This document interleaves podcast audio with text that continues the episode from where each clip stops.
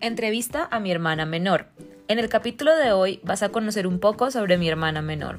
Vamos a practicar preguntas en presente, pasado y un poco de subjuntivo. Hola, ¿cómo estás? Hola, estoy muy bien, gracias. ¿Cómo te llamas?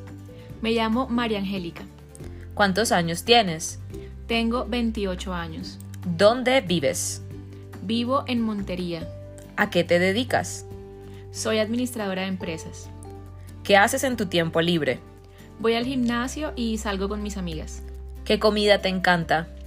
Me encanta la comida mexicana. ¿Cuántos idiomas hablas?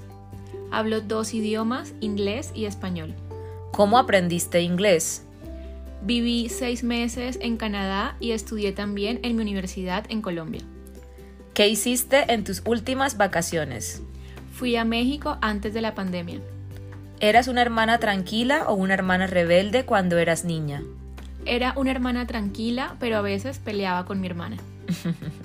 ¿Qué has hecho este año? He trabajado, he visitado a mi hermana y he comido mucho. ¿Qué harás en, en tus próximas vacaciones?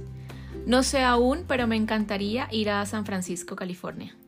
¿Qué esperas que pase antes de que termine el año?